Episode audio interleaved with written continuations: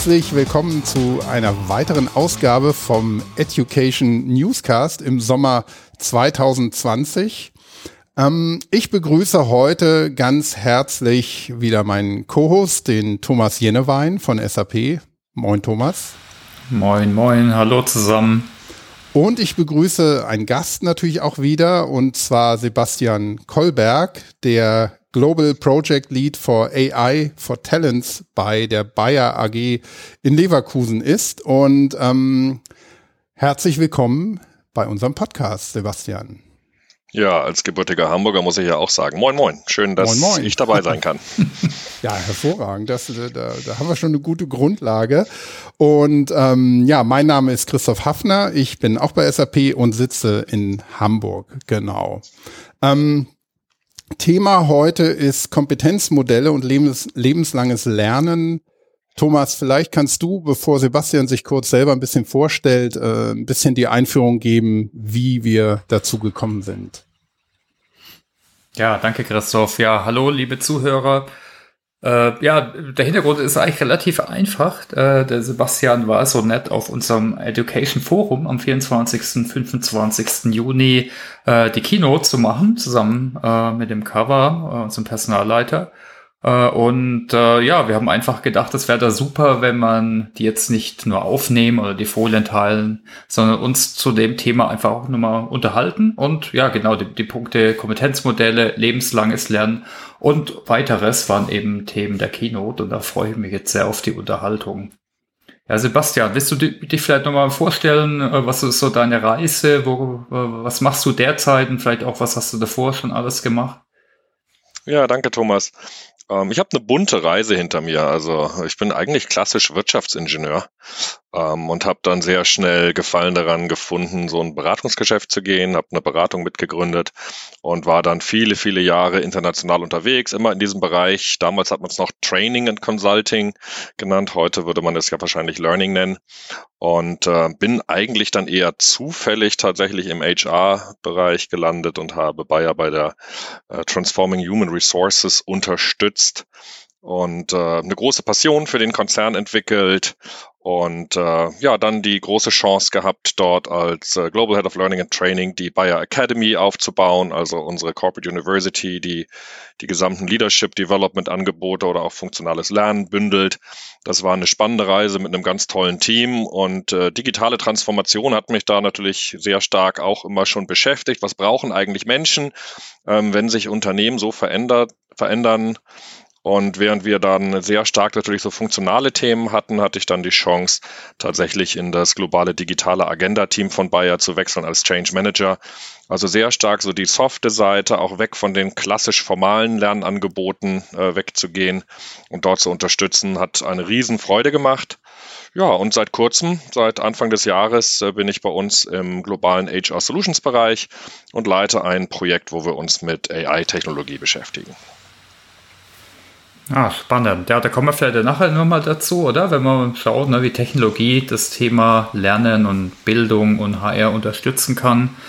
Äh, vielleicht schauen wir zuerst mal auf das Thema Kompetenzen. Äh, da hatten wir, hast du auch in deinem Vortrag verschiedene Sichtweisen dargestellt. Äh, also welche Kompetenzen hältst du für HR derzeit und vor allem für die Zukunft wichtig? Na, da gibt es äh, ganz unterschiedliche Sichten. Vielleicht können wir auch sogar den Snapshot äh, teilen, den die Teilnehmer gemacht haben. Ja, das ist ganz spannend. Also ich glaube, so, ähm, wenn man erstmal rein rational reinguckt, was ist eigentlich wichtig, ja, und man guckt sich dann so die Business-Strategie an und leitet das ab, kommt man eigentlich sehr schnell zu solchen Themen wie ähm, Data Analytics zum Beispiel oder auch, also gerade für HR jetzt Digital Literacy, Umgang mit Technologie, Consulting, agile Arbeitsmethoden sind, glaube ich, mehr als nur ein Hype, sondern können tatsächlich einen Unterschied machen, wenn man weiß, was man eigentlich will. Ähm, und damit verbunden natürlich so dieses Thema Change Management, Cross-Function, Functional Work, Collaboration ähm, und Businessverständnis, völlig, völlig klar. Für mich ist es aber nur die eine Seite der Medaille, weil wenn man so auch extern oder intern nochmal fragt, ist gerade dieses Thema lebenslanges Lernen oder Lernfähigkeit, Learning Agility relativ stark, auch was dann kommt. Und äh, was ich besonders spannend war, fand, war, als wir dann während des SAP Education Forums dann die Teilnehmer gefragt haben, was ist eigentlich, was sind die wichtigsten Kompetenzen für HR, kam was ganz anderes raus. Ähm, mhm. Und zwar etwas, was mir, glaube ich, auch noch besser gefällt. Da kamen diese Themen raus wie Neugierde, mhm. intrinsische Motivation zu lernen, Empathie, Mut zur Veränderung. Ähm, also die technischen Skills, ähm, die sind eigentlich dann eher plötzlich nachrangig, sondern es geht tatsächlich darum, sich auf den Weg zu machen, mit Mut neue Dinge auszuprobieren, interessiert zu sein. Und ähm, vielleicht ist das ja auch tatsächlich die wichtigste Kompetenz. Ja, da könnten wir jetzt wahrscheinlich lang diskutieren, was ist überhaupt eine Kompetenz und wie unterscheidet sich sowas von Einstellungen oder, oder aber sind es vielleicht fast Persönlichkeitseigenschaften, ne? aber das ist ein guter Punkt. Ne? Das ist auch, äh, wird, wird oft diskutiert, dass man jetzt eben nicht nur das Kognitive, das Fachliche sehen so, sollte, sondern eben auch ja das Emotionale und das spielt da natürlich stark rein. Also habe ich Lust, mhm. bin ich offen, äh, bin ich neugierig. Ja, auch ja. der Begriff intrinsische Motivation ist ja, ist ja ein großes Wort, was, ähm, was man ja nicht unbedingt immer voraussetzen kann, weil also intrinsisch in dem Sinne, dass es aus einem selbst herauskommt, ohne Hintergedanken sozusagen, oder ob ich jetzt schon in einem beruflichen Umfeld bin und einfach ähm, mich trotzdem gerne weiterentwickle oder mit neuen Dingen beschäftige, einfach mit neuen Sachen auseinandersetze und deshalb offen für Lernen bin. Das kann ja auch, kann man ja auch schon als intrinsisch motivieren, äh, motiviert äh, bezeichnen. Aber auf der anderen Seite ähm, ist es ja doch meistens auch so, dass es eben in so einem beruflichen, professionellen Kontext gesehen wird. Ne? Ja, absolut. Was ich ganz spannend finde, ist, und das ist auch so eine Diskussion, die wir dort auch wieder geführt haben und die wir eigentlich ständig führen, ist die Frage, was motiviert mich eigentlich? Und ja. äh, dann gibt es Menschen, die sind natürlich in sich einfach erstmal intrinsisch motiviert und neugierig. Ähm, und dann nutze ich aber ganz gerne auch Daten, ja. Und wenn ich jetzt in den World Economic Forum Report Future of Jobs reingucke zum Beispiel, dann stelle ich halt einfach nur fest, dass in diesem globalen Survey, der ist jetzt nicht company-spezifisch, sondern ganz im Allgemeinen drin steht, dass bei ungefähr 46 Prozent der Jobs, so wie sie jetzt derzeit existieren, nur geringfügige Änderungen stattfinden, ähm, sodass Menschen sicherlich on-the-job lernen kennen, ähm, dass aber für die anderen 54 Prozent ganz wesentlicher Lernaufwand erforderlich ist, weil entweder sich die Jobs so stark verändern oder aber tatsächlich, weil der Job, in dem ich heute bin, ähm, der wird vielleicht in ein paar Jahren gar nicht mehr existieren. Ja? Und dann fangen wir an von ähm, 10 Prozent von Mitarbeitern, sagt jetzt dieser Survey, müssen mindestens äh, einen Monat äh, lernen und das geht natürlich hoch dann jeweils so in 10 Prozent Schritten mit äh, 10 Prozent der Jobs werden sich so stark verändern, dass die Menschen, die auf diesem Job sind, tatsächlich bis zu einem Jahr neue Qualifikationen brauchen. Und dann stellt sich für mich natürlich die Frage, wo ist meine Passion? Welchen Wert will ich für die Gesellschaft, für das Unternehmen tatsächlich nachhaltig schaffen? Und was bedeutet das für mich und meinen Job? Will ich diesen Job eigentlich noch weitermachen oder will ich mich nicht weiterentwickeln und was brauche ich eigentlich dafür? Und dann muss es vielleicht nicht gerade die intrinsische Motivation sein, aber vielleicht weckt das die Neugierde, sich auf die Reise zu machen. Das sind ja eigentlich auch die Fragen, oder? Ich will jetzt äh, nicht zu philosophisch werden, aber die ja gerade in dem ganzen New Work-Kontext auch immer wieder im Raum stehen. Ne? Was willst du wirklich, wirklich machen? Und aber die sollte sich eigentlich schon immer jeder stellen, ne? dass er praktisch gute Performance hat, aber eben auch happy ist, äh, sozusagen. Ne? Ja, und ich glaube, das ist gerade heutzutage in dem sich sehr, sehr stark verändernden um Umwelt ja, und in unseren Unternehmen, dass ähm, es wirklich diese Frage ist, was will ich eigentlich? aber auch welche Möglichkeiten habe ich. Ja, also es gibt so viele tolle Möglichkeiten, Dinge auch anders zu machen, andere Jobs zu machen, äh, zu lernen, mit neuen Menschen zu arbeiten, international. Ähm, aber es braucht halt, glaube ich, tatsächlich dann mehr als ein paar Minuten am Tag oder Learning on the Job. Ähm, es gibt da diese schöne, schönes Ergebnis auch nochmal aus diesem Survey von World Economic Forum, die dann sagen, ähm, es sind 101 Tage bis 2022, also runtergebrochen ungefähr 20 Tage pro Jahr, die ich lernen muss, um ähm, employable auch zu bleiben und tatsächlich diesen Wertbeitrag auch zu liefern. Das klingt ziemlich viel, ist es am Ende auch. Es ist diese eine Stunde pro Tag, die ich eigentlich brauche. Ähm, und das heißt natürlich nicht, dass ich immer eine Stunde von meinem gesamten Tag äh, jetzt anfange, lernen zu müssen, weil ich lerne ja durch das Arbeiten, durch die Aufgaben, die ich habe, durch Kollegen.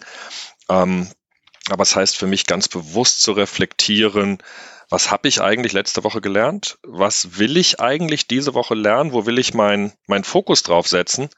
Bei all diesen vielfältigen Möglichkeiten, die sich ja häufig auch ergeben, ähm, zu lernen. Ja? Aber der, du hast den Begriff Employability äh, reingebracht da. Der klingt für mich immer ein bisschen genau nach dem Gegenteil von intrinsischer Motivation, weil es eher so, es hört sich an wie so ein angstgetriebener Begriff, der quasi einem sagt, wenn, vielleicht auch durch die Blume, hm, hör mal, wenn du dich nicht weiterbildest, dann ähm, bist du für dieses Unternehmen nicht mehr ähm, ja geeignet, äh, um angestellt zu sein dort. Also das würde ich äh, als ja ein bisschen als das Gegenteil von von ähm, intrinsisch motiviert sehen. Es wäre ganz interessant, wenn man vielleicht einfach ohne das Fass jetzt aufmachen zu wollen, wenn man so eine Grundsituation hätte, meinetwegen mit einem ähm, bedingungslosen Grundeinkommen und ja, ich sage das Klammer auf, ähm, weil wir hatten mit dem Winfried Felser schon mal einen, einen sehr interessanten Podcast, den können wir auch noch mal verlinken, ähm, wo es um die Frage von Purpose ging. Und da hat er uns äh, so richtig gut gepackt eigentlich. Ähm, und wir hatten die Diskussion, naja, tue ich des Geldes wegen, weil ich ja mein Auskommen haben muss, weil ich mein Leben irgendwie gestalten muss, dafür brauche ich in unserer Gesellschaft Geld und dafür brauche ich wenn ich es nicht einfach so hab, äh, natürlich einen Job.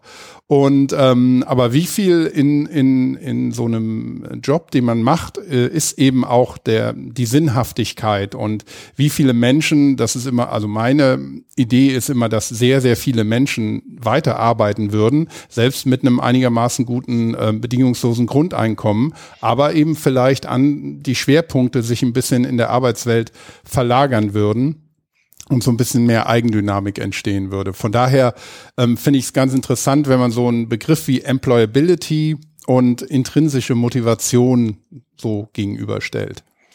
Ja, wie heißt es so schön? Angst beginnt im Kopf, Mut auch.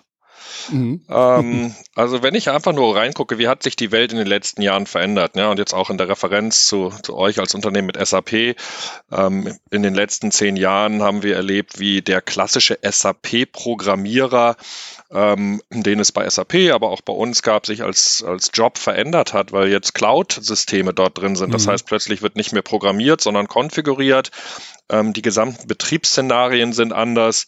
Ähm, das muss jetzt nicht unbedingt ein Angstszenario sein, aber wenn ich mich selber einfach, wenn ich sage, ich habe Lust, so einen Job zu machen, der, sag mal, in dieser IT Ecke ähm, verankert ist, dann heißt es natürlich vielleicht einfach auch den Mut zu haben, schon mal vorauszuschauen, äh, mich auf die Reise zu machen, anfangen zu lernen, on the job, off the job, ähm, vielleicht auch in meiner Freizeit mich fortzubilden, aber natürlich auch spezifisch auf das Berufsbild, was vielleicht sich in meinem Unternehmen verändert.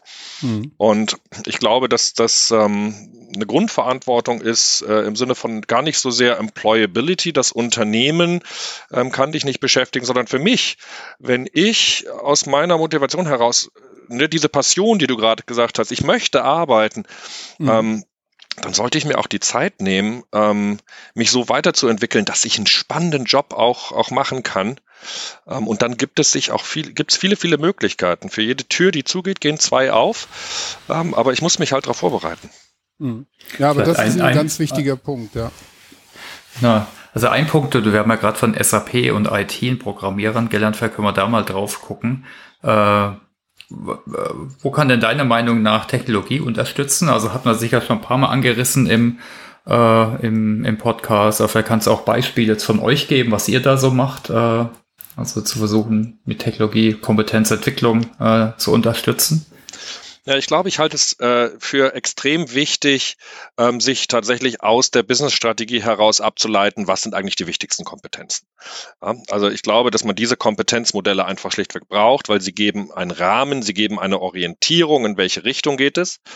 Ähm, und dann kommt Technologie ins Spiel, weil bei der Vielzahl von Lernangeboten, die wir haben, ja, ein Podcast kann das sein, ähm, das kann ein E-Learning sein, das kann der Klassenraumkurs sein, gut im Moment gerade nicht. Aber es gibt so viele verschiedene Möglichkeiten, sich tatsächlich fortzubilden, dass ich natürlich vielleicht gar nicht mehr unbedingt den Überblick habe.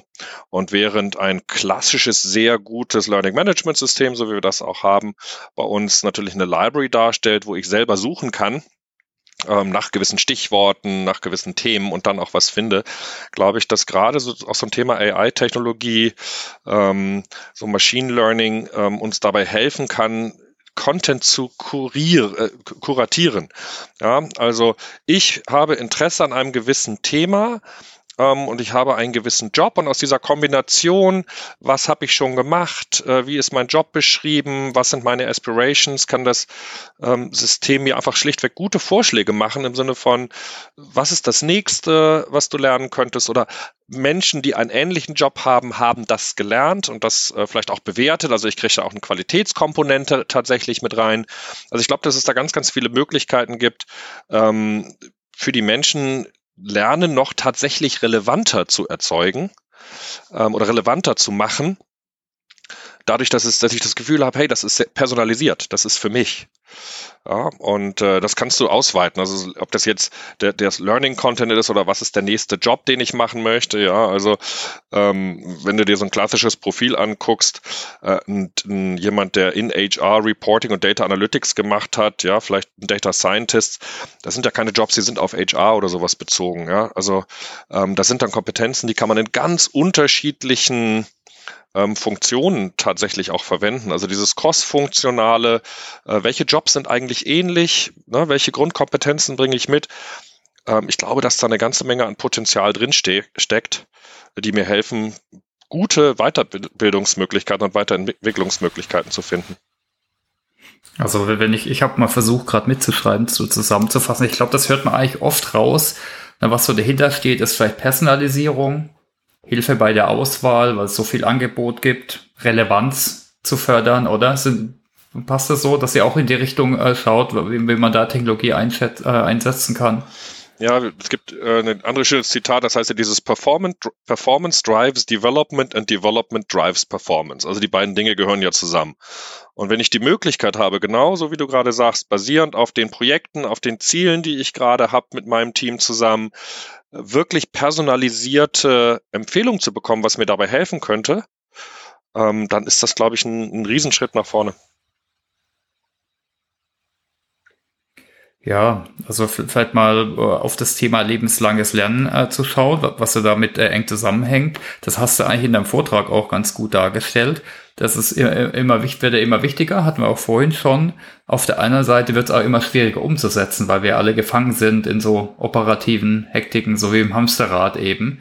Äh, wo siehst du denn da Möglichkeiten, äh, sowas anzugehen? Also in deinem Vortrag hast du gezeigt, ein Beispiel, ne, zum Beispiel, wie dein Kalender aussieht. Fand ich sehr plastisch. Ne? Wo ist da Zeit zum Lernen? Also es ist echt schwierig. Ne? Ja, das ist wirklich ein spannendes Thema, weil wenn man immer sagt, ähm, ja, ich, ich lerne dann, wenn ich Zeit habe, dann ist halt dann häufig keine Zeit. Und auch wenn wir dann die Lücken im Kalender haben, ähm, ja, sobald ich die Lücke habe, checke ich mal kurz E-Mails und wieder ist eine Stunde rum. Ähm, also ich bin ein großer Befürworter wirklich davon, sich Zeit zu blocken. Ähm, und das mache ich auch ganz konkret im Sinne von zum Beispiel montags einfach mal äh, eine halbe Stunde oder Stunde zu überlegen, was, was steht eigentlich an, was sind wichtige Themen, wo möchte ich mich reinlesen, was möchte ich lernen, mit, von wem möchte ich was lernen, indem ich in Kontakt trete und spreche. Ähm, und mir dann sowas wie so ein Learning Backlog aufzubauen. Ja? Also aus dieser agilen Welt kommt natürlich sehr stark dieses Thema, ich habe ein Backlog, da sind all die Themen drin, die ich über die nächsten Wochen oder Monate erledigen möchte, aber ähm, dieser Fokus, die Fokussierung auf ein bestimmtes Thema für einen gewissen Zeitraum und dann auch wirklich das Blocken im Kalender, ähm, das ist, glaube ich, unersetzlich. Ähm, es ist bei mir so ein bisschen zum Habit geworden. Also dieses 15 Minuten, 30 Minuten pro Tag le lesen, Videos gucken, ist bei mir automatisch mit drin. Also vor neun mache ich zum Beispiel keine Termine. Das heißt aber nicht, dass ich nicht vor neun natürlich schon arbeite. Ähm, aber da gehört immer dazu, zu gucken, äh, gibt es einen interessanten Blog, äh, gibt es ein interessantes Video und ich habe tatsächlich so eine Liste von Themen, wo ich dann immer wieder reingucke. Ähm, aber nochmal einen Schritt zurück. Also die Herausforderung, die ja gerade, die ich sehe, die wir häufig haben, ist, weder wir selbst noch jemand anders kann uns genau sagen, wie sich unser Job entwickelt. Und ähm, es wird dann immer die Frage gestellt, ja, aber was ist denn eigentlich relevant? Und ich glaube, dass eine der wesentlichen Teile ist, dass ich für mich anfange zu fragen, was glaube ich, was für mich relevant ist. Ja, und auch als Führungskraft mit den Mitarbeitern genau diese Frage zu reflektieren und nicht sagen, du musst jetzt hier basierend auf den Kompetenzen, sondern wirklich den, den, den Mitarbeiter in den Driver Seat zu setzen und zu fragen, was glaubst du denn, was relevant ist? Was möchtest du denn tatsächlich als nächstes lernen? Und dann kann ich in so einem mal Coaching oder Gespräch oder in so einem Austausch tatsächlich ähm, nochmal unterstützen. Aber dadurch, dass der Mitarbeiter, die Mitarbeiterin da im Driver Seat sitzt, glaube ich, dass da eine größere Motivation entsteht, als zu sagen, zu diesem Profil gehört jetzt tatsächlich der Lernpfad oder die kommt dieses Kompetenzmodell. Also es ist wirklich so diese Balance zwischen, wo gebe ich Richtung ähm, und äh, wie schaffe ich es tatsächlich Relevanz und intrinsische Motivation zu lernen, mit dem Block im Kalender zu kombinieren. Wie versucht ihr sowas bei äh, Bayer zu fördern? Also im Endeffekt geht es um, um mehr Selbstorganisation, mehr Selbststeuerung, äh, auch die Führungsrolle sicher mehr Richtung Code, jetzt weniger jetzt der, der sagt, wo es lang geht, äh, so zu entwickeln. Habt ihr da, habt ihr sicher auch Programme, äh, Angebote oder? Ja, wir sind, glaube ich, seit vielen Jahren schon ähm, auch im Bereich Leadership Development und breiter damit unterwegs zu sagen, wie wichtig ist eigentlich Feedback, ähm, wie wichtig sind eigentlich Entwicklungsgespräche und wir sind jetzt, ähm, ich glaube, ungefähr zwei Jahre damit unterwegs, dass wir eben genau dieses Thema Performance- und Entwicklungsgespräch kombiniert als Check-in im vierteljährlichen Rhythmus mindestens durchführen. Also ich glaube, dass dieses vierteljährlich ist ja nur so ein Rahmen im Sinne von, wir warten nicht ein Jahr, ne, sondern wir sprechen regelmäßig darüber, weil es verändert sich halt auch recht stark. Und was weiß ich denn, wenn ich im Januar ein Ziel gekriegt habe, ob das im, im April vielleicht noch relevant ist. Also ähm, das wirklich zu verknüpfen und dann zu fragen, Ne, was hast du gelernt? Welches Feedback hast du? Welche Herausforderungen hast du gesehen oder siehst du jetzt im nächsten Quartal?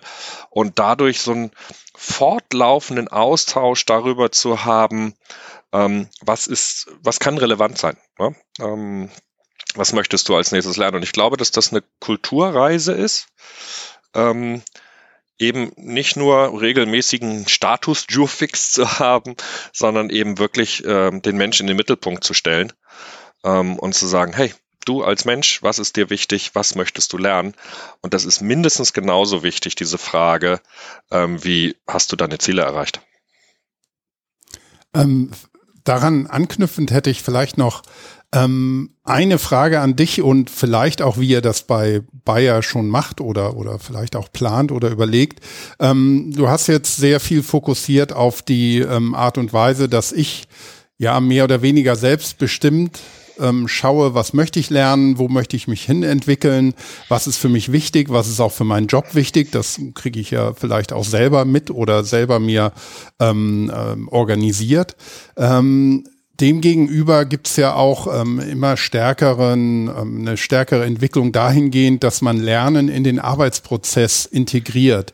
Das kann sowohl im, im Produzierenden sein, also wie bediene ich eine Maschine und wenn sich da was ändert in der Art der Bedienung, dass die Maschine mich selber trainiert, während ich sie bediene. Oder auch in interaktiven Softwaresystemen eingebettetes Lernen, Performance Support ist da bestimmt auch noch ein Stichwort. Ähm, aber das ist ja ähm, noch mal ein bisschen anderer Geschmack oder eine andere Geschmacksrichtung als das, was du gerade ähm, gezeigt hast. Ähm, Gibt es da irgendwelche Erfahrungen bei euch? Ja, gibt es. Ähm, ich glaube, es ist kein Oder, es ist ein Und. Ähm, hm. Diese, diese, dieser Aufbau zum Beispiel zu sagen, wir bauen Lernangebote anhand eines Prozesses auf. Ja, also ich habe einen gewissen Prozess im Bereich Marketing, wo ich gewisse Schritte machen soll. Ähm, und jetzt baue ich dahinter eine Plattform, die mir für jeden dieser Schritte nochmal sagt, hier, guck mal, hier sind Templates, hier sind Beispiele, hier ist Best Practice, hier ist vielleicht auch der Experte, den ich anrufen kann und mit dem ich mich austauschen kann. Vielleicht habe ich sogar eine Community dahinter, in die ich reinfragen kann. Ist ist absolut etwas, was wir in verschiedenen Bereichen angefangen haben und machen. Mhm. Ja, oder auch dieses Thema, du hast eine gewisse Rolle, ähm, du bist ein Businesspartner und für einen Businesspartner kuratieren wir dann gewisse äh, Inhalte zusammen, so dass ich also rollenbasiert auch einfach lernen kann und äh, mich einfach selber einschätzen kann, hey, ist das, ist das was, wo ich glaube ich Lernbedarf habe. Ähm, ich glaube, dass das ganz wesentlich ist und dass das auch durch Technologie sehr stark unterstützt werden kann oder auch wird schon. Ähm, ich befürchte nur, dass ist zu viel auf den derzeitigen Job orientiert, ja. Also, mhm. weil ich eben im derzeitigen heutigen Prozess dann bin. Ich habe den Vorteil, dass wenn ich jetzt irgendwas ändere, ja, in, in dieser Rolle, dass ich sehr schnell da auch wieder ähm, den Content äh, reinspielen kann ähm, oder die Informationen reinspielen kann, so dass ich wirklich Learning on the Job, da vermischt sich das ja dann wirklich. Ne? In dem Moment, wo ich Hilfe mhm. brauche, ne, the moment of need, da habe ich das, Performance Support. Ähm, aber wenn ich tatsächlich jetzt mich weiterentwickeln möchte, ähm, entweder weil der Job sich weiterentwickelt oder weil ich einfach auch ähm, einen neuen Job machen möchte, dann hilft mir das natürlich nur noch bedingt, ähm, mhm. weil dieser Prozessrahmen dann für mich nicht, äh, nicht hilfreich ist. Ich meine, was wir von Anfang an gemacht haben, ist dieses Prinzip as transparent as possible. Das heißt, ähm, ich kann auch mir die Lernpfade der anderen Rollen angucken ja, und kann da auch schon mal anfangen zu lernen, bevor ich diese Rolle überhaupt habe. Ja, die ist mir mhm. zwar per System nicht zugewiesen, aber ich kann sie mir zuweisen lassen oder ich, das ist einfach transparent da. Ähm, das bedeutet aber natürlich tatsächlich dann wieder die Reflexion, was will ich eigentlich, ne? wie Thomas auch gesagt hat, was will ich eigentlich wirklich, wirklich, mhm. ähm, wo ist meine Passion, wie will ich mich entwickeln. Ähm, und das geht halt tatsächlich auch vom Aufwand her darüber hinaus, ähm, einfach nur eine gute Arbeit zu machen und sich da weiterzuentwickeln, sondern das ist wirklich ein, ein Schritt, über den ich dann, also eine Hürde vielleicht, über die ich auch springen muss. Ja, ich glaube, wir sehen allgemein äh, bei, bei der, in der Weiterbildung, ja, dass die einzelne Methode, wie früher hatten wir Klassenraumtraining, da wurde alles mitgemacht, dass man einfach mehr differenzieren muss. Ne? Wenn es um tätigkeitsspezifisches Wissen für einen Job geht, ist für Performance Support gut, aber jetzt für eine Neuorientierung oder für Social Skills oder so, da machen wieder andere Sachen Sinn. Also was wir bei uns intern viel propagieren, ist Peer Learning, wird es bei uns genannt, also Lernen von und mit anderen. Das kann sein über Coaching intern, über Mentor, über Shadowing. Es gibt da auch dann noch so Formate jetzt äh, wie aus LernOS oder Working Out Loud. Sowas äh, macht ihr auch? Ja, spannende Themen. Working Out Loud, eins meiner Herzthemen. Genau, das war ich auch, ja. was ich mit Guido äh, Perl zusammen und ganz vielen anderen tollen Kollegen, Oliver Winkelmann und so weiter, vorantreibe bei Bayer. Also ich glaube, dass äh, Menschen ganz unterschiedlich sind, ja. Also wir hatten auch in dieser SAP Education Forum äh, äh, Diskussion dieses Thema Personas, ja. Also Menschen, die in einem gewissen Bereich arbeiten, haben völlig unterschiedliche Hintergründe. Ähm, und ich glaube, dass wir diese Diversity tatsächlich nutzen können, indem wir Menschen zusammenbringen, durch voneinander lernen. Und Working Out Loud ist eine ganz klasse Methode, ähm, wo Menschen halt anhand eines Ziels, was sie sich aussuchen, gemeinsam mit anderen, die idealerweise aus meiner persönlichen Überzeugung aus anderen Bereichen, anderen Geografien, anderen Kulturen kommen, ähm, dort sich gegenseitig helfen, zu lernen, neue Perspektiven äh, sich anzugucken. Dieses ganze Thema Inclusion ist, glaube ich, da etwas, was ähm, dort wirklich toll geübt werden kann. Ne? Also es ist nicht nur Diversity, sondern es ist tatsächlich inclusive. Ähm, andere Themen, mit denen wir experimentieren, sehr stark auch sind diese Barcamps, ja, partizipativ auf Augenhöhe einfach eine Frage stellen und die Menschen entscheiden dann, welches Thema interessiert mich, wo glaube ich entweder, dass ich da einfach durch Zuhören was lernen kann, aber wo habe ich vielleicht auch einen Beitrag, äh, den ich leisten kann. Ähm, das machen wir mittlerweile ja sogar virtuell, also das funktioniert ja sogar. Ähm, und ähm, oder diese Digital Masterclasses, wo einfach Experten ganz konkret darüber sprechen, ähm, was Sie gerade gemacht haben, welch, was war die Problemstellung zum Beispiel dem Kunden gegenüber ähm, und wie hat man das gelöst, zum Beispiel mit digitaler Technologie, wie hat man eine bessere Lösung für den Kunden erzeugt? Und ähm, dann ist das häufig so, dass dann eingeladen wird zu, äh, einem, zu einem Meeting, äh, virtuellen Meeting und dann berichten die darüber, dann gibt's Frage und Antwort und das Ganze wird aber tatsächlich aufgezeichnet als Video und dann auch den Mitarbeitern zur Verfügung gestellt, so von und miteinander lernen. Und ähm, ich glaube tatsächlich, dass gerade ähm, dieses Netzwerken von Menschen untereinander, die in verschiedenen, auch vielleicht Businessbereichen an ähnlichen Themen arbeiten, uns als Unternehmen sehr, sehr maßgeblich voranbringen kann. Und Working Out Loud ist halt eine Methode, die, wo ich lerne, wie baue ich Netzwerke auf, wie baue ich Communities auf, was heißt eigentlich dieses Sharing is Caring, ähm, was als Hashtag immer auftaucht. Ja, da gibt es ja den alten Ausspruch, ne? If Siemens knew what Siemens knows. Ich glaube, das trifft auch fast jede Firma zu. Ich glaube, oder es gibt ja so magische Schwellen, was war es, 120 Mitarbeiter oder wenn man sich nicht mehr gegenseitig kennt und nicht mehr austauscht, irgendwann äh, fängt das dann an. Ja, dieses, deine darf ich da was zu sagen? Weil das ist ja, genau, ja, genau, dieses If Buyer knew what Buyer knows, wenn Buyer wüsste, mhm. was Buyer weiß. Und ich glaube, dass auch so durch, durch äh, Themen wie so ein Enterprise Social Network, bei uns Jammer, ähm, aber auch durch Methodik, also das eine ist ja das Tool, das andere ist aber ja das Mindset und Skillset, ähm, ich erlerne bei Working Out Loud das zu nutzen und ich komme dann zu dem Punkt, was wäre, wenn, wenn wir Mitarbeiter so vernetzen könnten, dass sie durch gemeinsames Arbeiten, gemeinsamen Austausch und gemeinsames Lernen noch einen größeren, nachhaltigeren Impact erzeugen können, ja, für, für die Gesellschaft, ja, für, für die Stakeholder, für die Shareholder, für uns alle. Ähm, und äh, ich glaube, dass da unglaublich viel Potenzial drin liegt, ähm, was häufig tatsächlich unterschätzt wird, weil dieser Aufbau von Communities und Netzwerken ist halt etwas, das braucht einfach auch Zeit. Und das braucht ein bisschen Mut, weil es sich jenseits von klassisch äh, traditionell hierarchischen Strukturen entwickelt.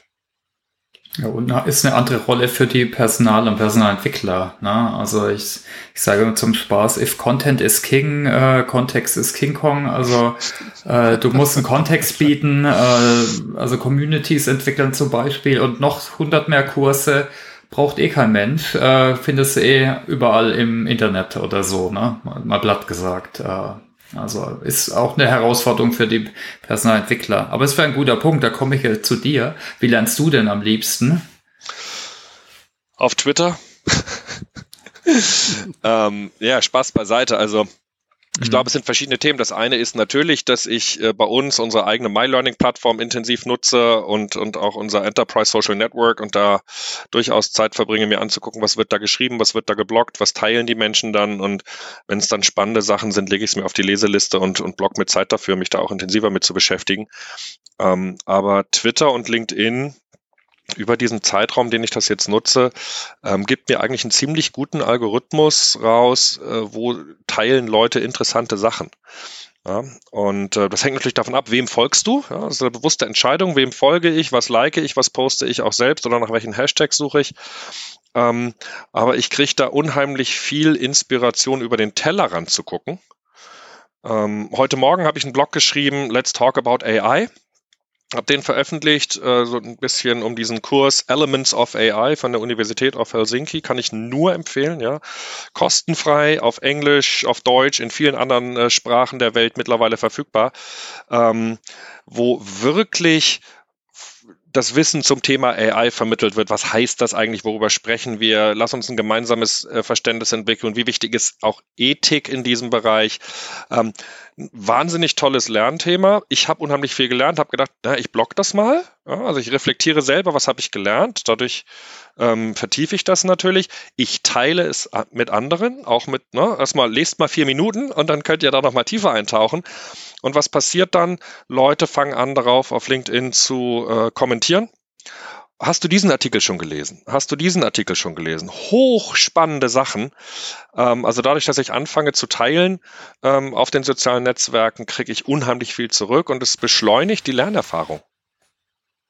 Ja, absolut, kann ich nur bestätigen. Also Lernen durch Dokumentieren, Lernen durch Reflexion und früher hat man immer gesagt, Lernen durch Lehren. Also es ist kein klassisches Lernen, aber indem man äh, sich reflektiert, mitteilt.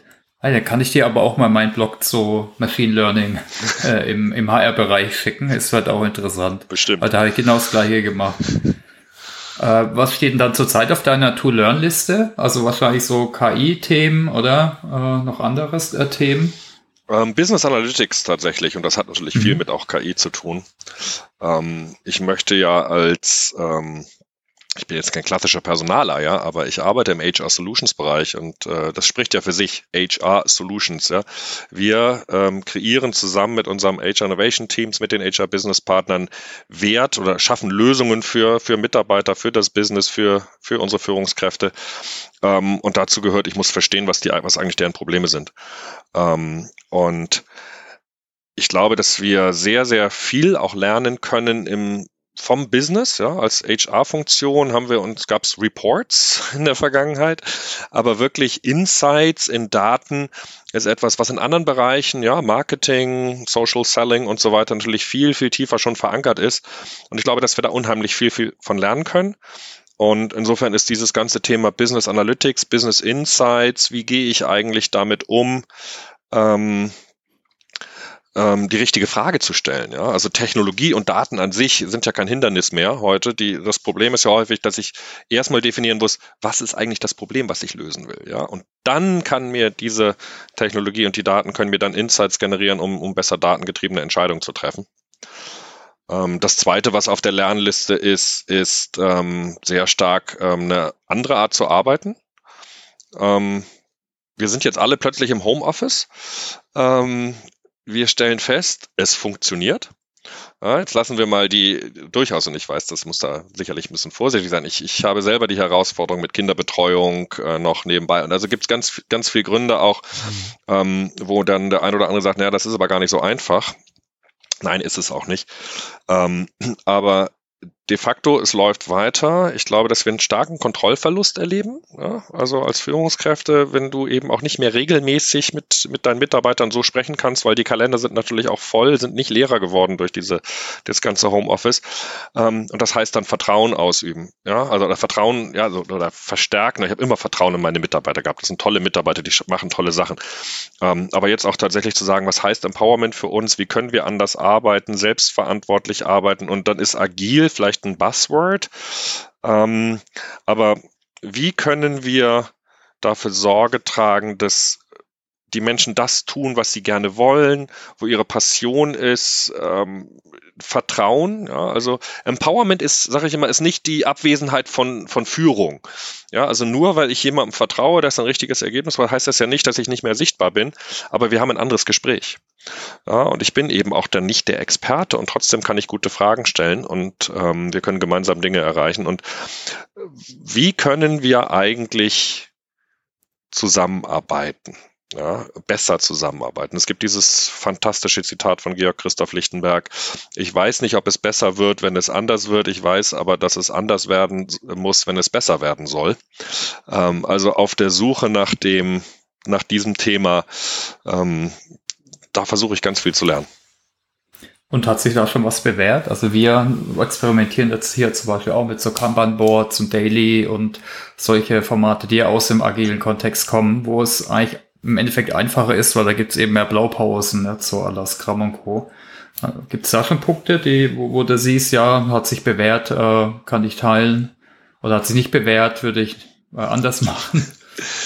Äh, spannend, also wenn wir bei diesem Thema braucht es Kompetenzmodelle zum lebenslangen Lernen. Ja, der klassische mhm. Ansatz wäre ja zu sagen, wir sagen jetzt agile Arbeitsmethoden ist eine Kernkompetenz und dann kurieren wir darum ein tolles E-Learning, Virtual Classroom, Classroom, was weiß ich, äh, Video, Bücher, äh, Lernreise.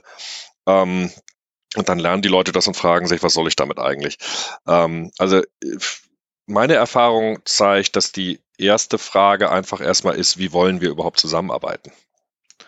Ja, wie, wie sind, wie, wie wollen wir Informationsflüsse gestalten? Ja, also wir sind sehr stark gewohnt, im Büro synchron zu arbeiten. Wir stellen fest, dieses synchrone Arbeiten funktioniert nicht so richtig gut äh, im Homeoffice, ja, weil dann sitze ich nur in Meetings. Also muss ich dazu hingehen, zu sagen, hey, wir sind eigentlich effektiver, wenn wir asynchron auch arbeiten. So. Und dann bin ich bei diesem Thema, was brauche ich dafür?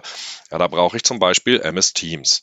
Ja, und dann kann ich da asynchron arbeiten. Ich kann sogar Brainstorming machen, ne, in einem Dokument zu unterschiedlichen Zeiten, in dem ich da reinschreibe. Ähm, das ist aber eine ganz andere Geschichte, ja. Ähm, weil ich nicht direkt darauf reagieren kann, wenn jemand anders was sagt. Das steht dann ja erstmal. Wir können das auch nicht ausdiskutieren. Also habe ich auch eine Resilienz, dann Dinge auszuhalten, die dann vielleicht nicht meine Meinung sind. Ja, oder wie schaffe ich Transparenz? Dann bin ich wieder, ne, Kanban-Board. Wir experimentieren auch mit einem Kanban-Board. Aber wir machen das ja nicht, weil wir Kanban-Board machen, sondern wir machen das, weil wir feststellen, in dem komplexen Projektumfeld, wo wir sind, wo wir durch sehr starkes Empowerment und die einzelnen Menschen, die in diesen Themen arbeiten, ähm, da fehlt uns so ein bisschen der Überblick, wo stehen wir eigentlich gerade? Und ähm, als wir uns diese Frage gestellt haben, haben wir gesagt, hey, lass uns doch mal mit einem Kanban-Board ausprobieren, weil das wäre doch eine Möglichkeit. Und jetzt bin ich froh, dass wir es gleich digital gemacht haben und nicht, wie wir ursprünglich mal überlegt haben, im Sinne von, wir machen Zettel an die Wand. Ähm, aber dann habe ich einen Überblick. Wo stehen die Leute? Jeder kann mal schnell reingehen. Äh, ich muss auch nicht immer diese Status-Reports haben, weil es ist ja transparent. Ähm, das kann funktionieren. Es muss es aber nicht, weil die Frage ist ja wirklich, wie wollen wir zusammenarbeiten? Das kann für jedes Team, für jedes Projekt anders sein und es gibt sicherlich ganz viele Prozesse. Ja, denk mal an die Payroll. Wir wollen ja alle unser Geld pünktlich bekommen. Da wollen wir jetzt nicht, dass die Leute anfangen, ähm, mit fantastischen neuen Methoden zu arbeiten, sondern da gibt es einen knallharten Prozess. Der wird Ende zu Ende gemacht. Da sind Security, Quality und so weiter die ganzen Checks mit drin und dann wissen wir, das läuft. Ja, also ich glaube, das ist auch so diese Balance. Wo brauche ich Stabilität? Und wo ähm, kann ich es, kann ich auch wirklich experimentieren. Gut, von, wegen, also es äh, erinnert mich an, an die letzten Unterhaltungen, die wir hatten, auch zum Thema Experience und äh, Erfahrungen. Na, also auf der einen Seite manche Sachen, die kann man vielleicht eher automatisieren, wie so ein Payroll-Lauf. Äh, äh, manche Themen, da ist die Erfahrung äh, wichtig. Also dass jemand eine gute Erfahrung hat, nicht jetzt total genervt ist, weil er vielleicht, weil irgendwie Microsoft äh, Produkte nicht mit Apple, äh, nur hypothetisch mit, mit Apple-Produkten harmonieren. Äh, äh, genau, das bringt mich eigentlich zu einer, zu einer Frage, die ich auch schon ein paar Mal gestellt habe. Was war denn deine letzte Lernerfahrung, die du, die richtig bedeutsam äh, war für dich? Kannst du da was ad hoc teilen? Ja, es sind letztendlich, glaube ich, ja, eins, zwei, drei. Mal schwierig, was war die große Lernerfahrung? Also rein, mal, rein fachlich gesehen, ähm, gerade dieser Elements of AI-Kurs von der Universität of Helsinki. Mhm. Und ähm, warum sage ich das? Weil mir damit nochmal bewusst geworden ist, dass ähm, AI schwebt so im Raum. Keiner weiß eigentlich so genau, was ist das eigentlich? Ja, oder zumindest haben die Menschen ganz unterschiedliches Verständnis. Und das zeigt halt tatsächlich auch, wie funktioniert diese Technologie. Ähm, mit ganz konkreten Anwendungsfällen. Das stellt aber eben auch die gesellschaftlichen und ethischen Fragen dazu. Und ich glaube, dass dieses Wissen ähm, über AI und deswegen hat ja die äh, hat ja Finnland diesen Kurs entwickeln lassen von äh, der Universität von Helsinki und, und Reaktor, ähm, weil die gesagt haben, das ist äh, Grundwissen. Das muss eigentlich jeder jeder Mensch wissen. Mindestens ein Prozent der finnischen Bevölkerung, das war das Ziel, sollten das lernen und das haben sie relativ schnell erreicht und haben es als Geschenk an die Europäische Union, bzw. die ganze Welt gemacht. Ähm, und ich glaube, das ist, das gehört zur Allgemeinbildung heutzutage dazu. Und das war also eine tolle Lernerfahrung, die ich empfehlen kann.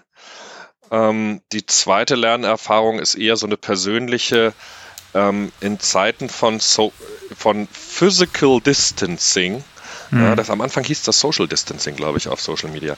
Ähm, Bei uns sagen sie Distant Distant Socialing, Socializing, ich weiß nicht. Also, gibt ganz unterschiedliche Begriffe schon, ja.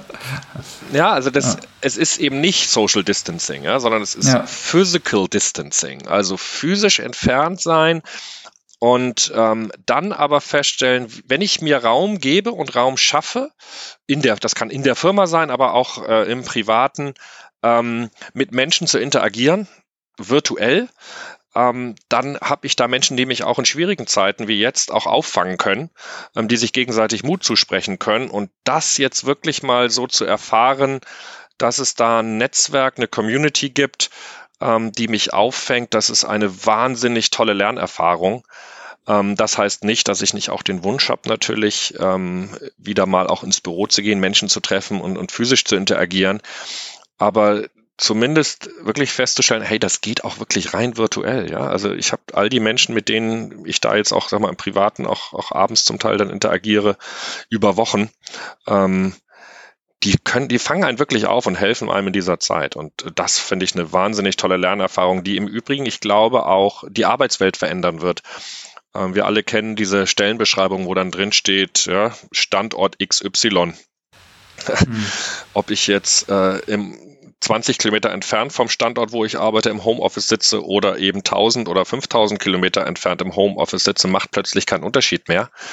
Ähm, und wenn wir eben über dieses virtuelle Zusammenarbeit bei Physical Distancing tatsächlich auch, wie es ja, äh, wie es ja funktioniert, Ergebnisse erreichen können, dann heißt das ja auch, dass wir ganz anders arbeiten können und auch ganz äh, nicht vielleicht nicht mehr umziehen müssen oder auch ganz äh, Job Opportunities wahrnehmen können auf anderen Kontinenten und also das ich finde das unglaublich spannend. Ich bin äh, ich glaube, uns wird ein bisschen bewusst, dass das Soziale, also der Austausch, das, der Info, die informellen, die Beziehungen, dass das doch wichtig ist und nur Fokus auf Hardcore-Produktivität, was wir auch versuch, viele versuchen auch virtuell, ne, ein Meeting nach dem anderen, da kippst du abends um. Deshalb machen ja manche, wir machen Biertasting, manche machen virtuell Coffee Corner und ich hoffe auch absolut, dass sich das beibehält, ne? auch weiter virtuell. Was gibt da weiterhin auch viele, jetzt wie mein Team zum Beispiel, wir, wir arbeiten eh schon immer virtuell, ne? Und äh, aber wird jetzt nochmal bewusster, ne?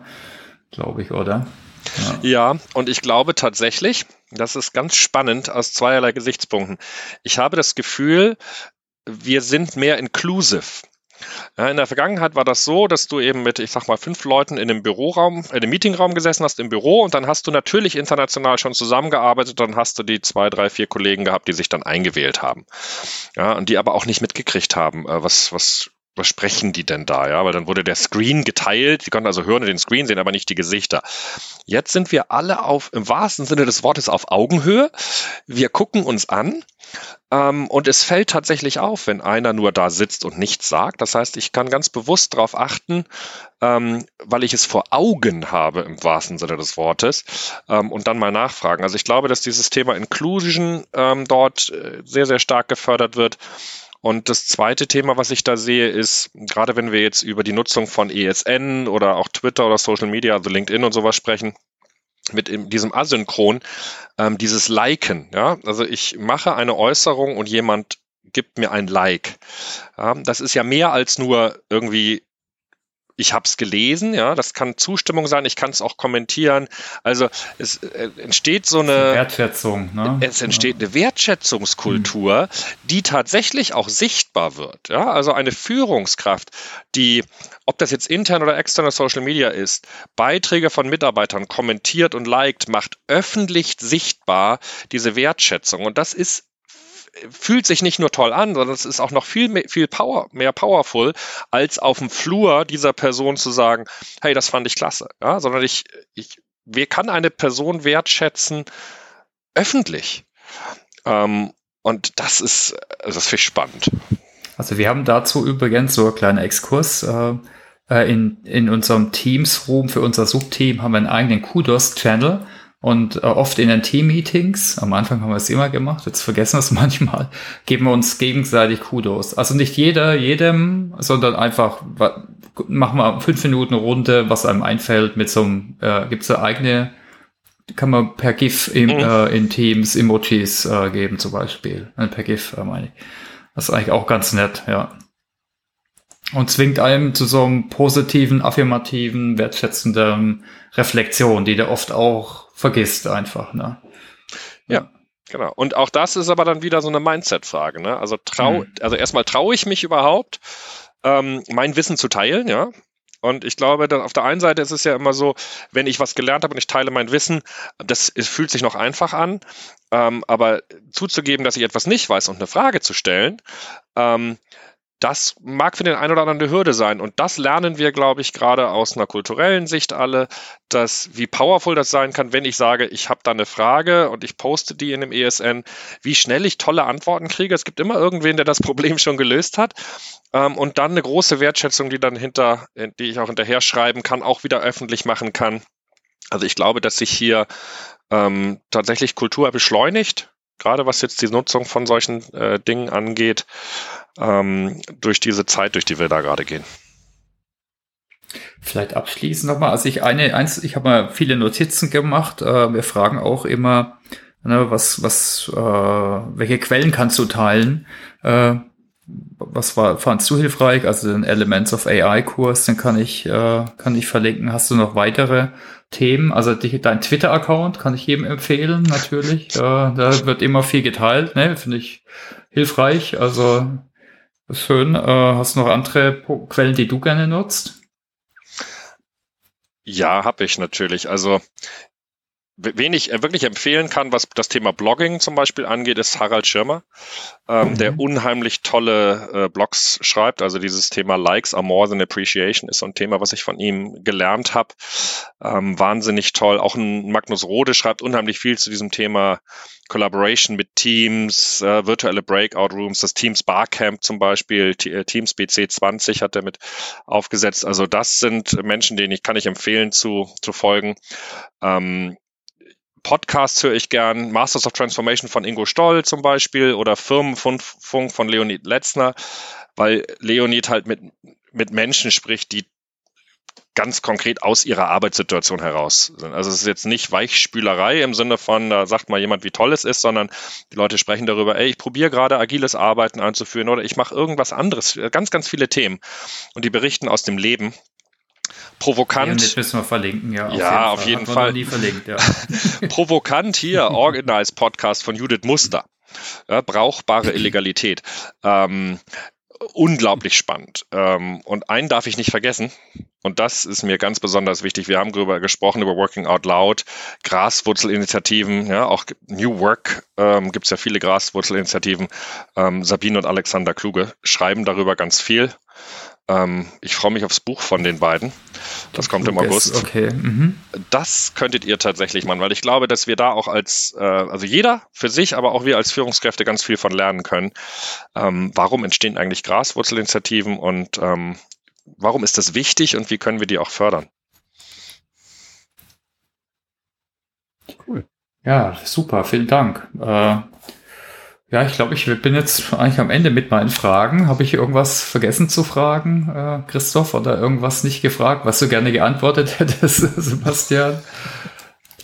Nee, aber ich würde euch gerne noch mal fragen, ob ihr eigentlich mindestens einmal die Woche eine Stunde Zeit blockt, um ganz konkret zu lernen?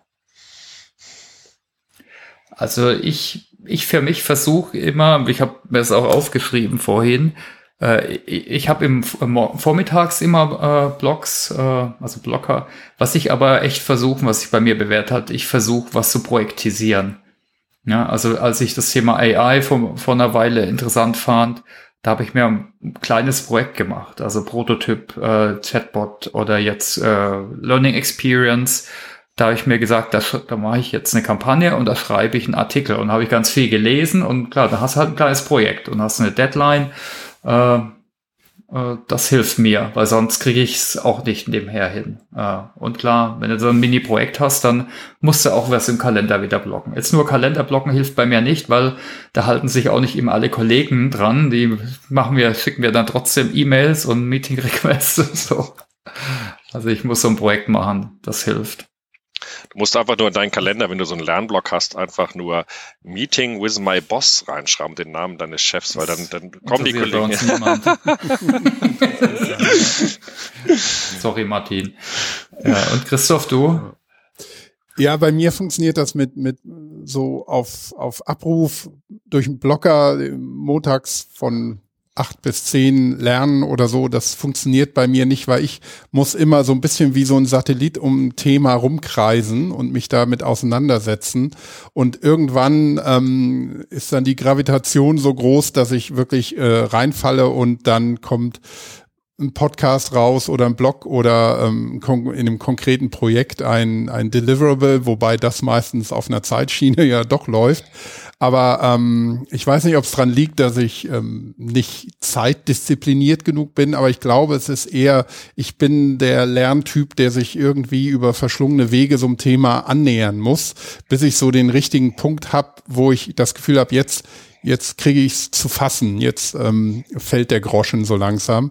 Und das geht manchmal sehr schnell, manchmal dauert es ein bisschen länger, je nach Thema.